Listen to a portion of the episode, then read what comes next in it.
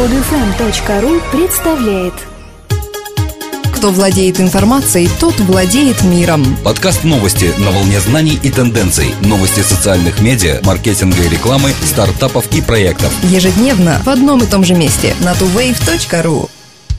Здравствуйте! Сегодня 10 мая 2012 года. И с вами в студии мы, Елена и Дмитрий. Хэштег «Бойкот ВКонтакте», вызванный неосторожными твитами Павла Дурова, возглавил список локальных трендов России 9 мая. Парадокс. Воевали за свободу, а страна еще полвека после войны гнила в унизительном рабстве. Не довоевали, выходит? Народ гуляет. Еще бы 67 лет назад Сталин отстоял у Гитлера право репрессировать население СССР. Вот какие твиты опубликовал Дуров в День Победы. Многие восприняли это как прямое оскорбление ветеранов, прошедших пекло Великой Отечественной. Другие принялись защищать точку зрения Дурова, считая Сталина палачом народов и приводя соответствующие аргументы. В дискуссию вступил Сергей Минаев, ведущий популярного интернет-шоу «Минаев Live». «Я с сегодняшнего дня закрываю все активности ВКонтакте. Я не хочу поддерживать мразь», – написал он. «Мой прадед погиб под Вязьмой, дед вернулся с ранениями. Чтобы сопляк Дуров позволил себе написать «9 мая – это праздник Сталина и репрессий», Павел, вы клинический идиот, распишите такие вещи.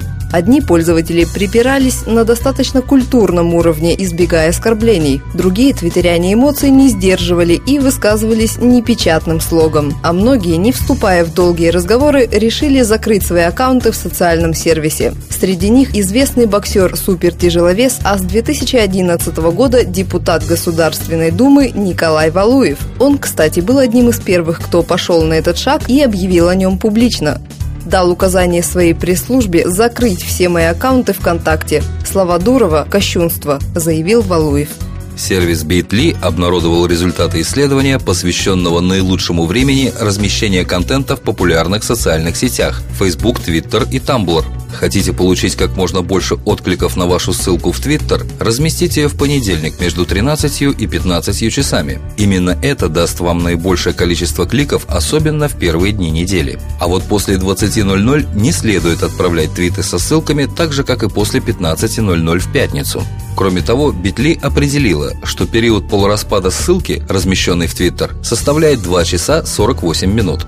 Оптимальное время размещения в Facebook несколько отличается от Twitter. Наибольшее количество откликов вы получите на ссылке, размещенной между 13 и 16 часами, а самое лучшее время для размещения – 3 часа дня в среду.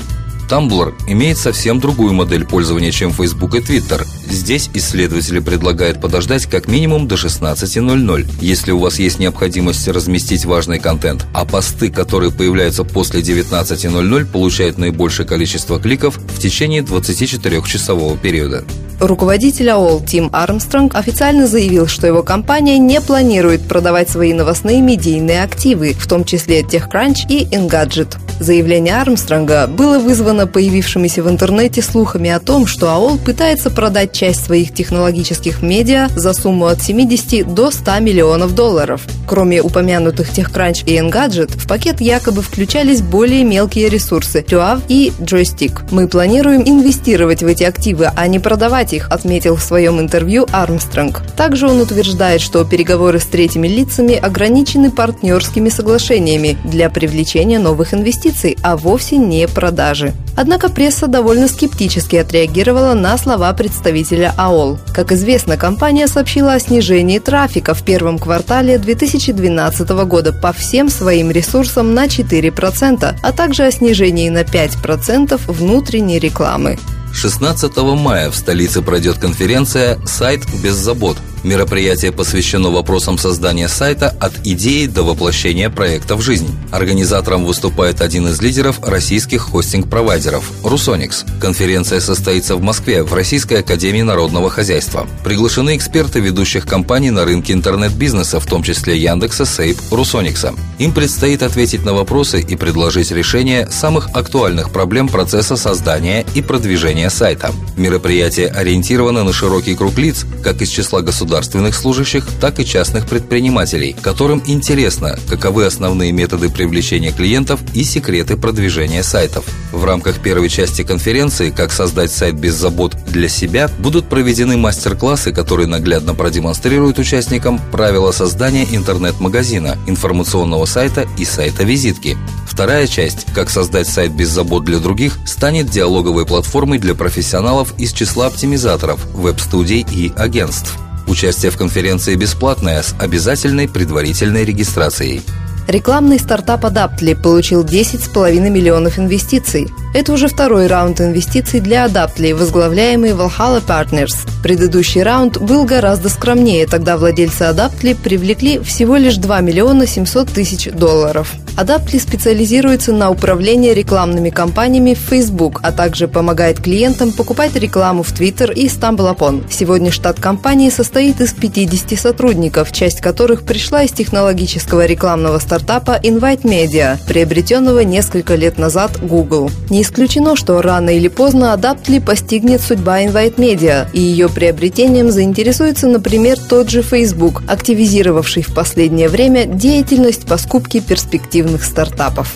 В день своего рождения, 16 апреля, сеть геопозиционирования Foursquare объявила, что преодолела рубеж в 20 миллионов пользователей. Но оказывается, огромное количество посетителей совсем не гарантирует большие прибыли для компании. До настоящего момента Foursquare не приносила своим создателям ни копейки. И вот Деннис Кроули, один из основателей сети, сообщил, что с июля они планируют ввести персонализированные купоны на скидку. Компания вводит обновление своего приложения и купоны появятся появится в форме персонализированных предложений от местных поставщиков товаров и услуг, которые будут платить Foursquare за их размещение. Подобный вариант решения проблемы вполне закономерен, если учесть, что сама суть социальной сети заключается в привлечении внимания посетителей к определенным магазинам и ресторанам. 20 миллионов пользователей сети зарегистрировались 2 миллиарда раз, так что компания наверняка обладает огромной базой данных. С вводом персонализированных купонов Foursquare, возможно, сможет превратить в деньги накопленную за годы информацию.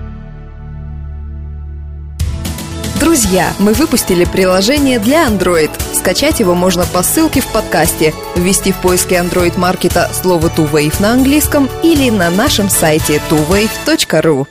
Скачать другие выпуски этой программы и оставить комментарии вы можете на podfm.ru.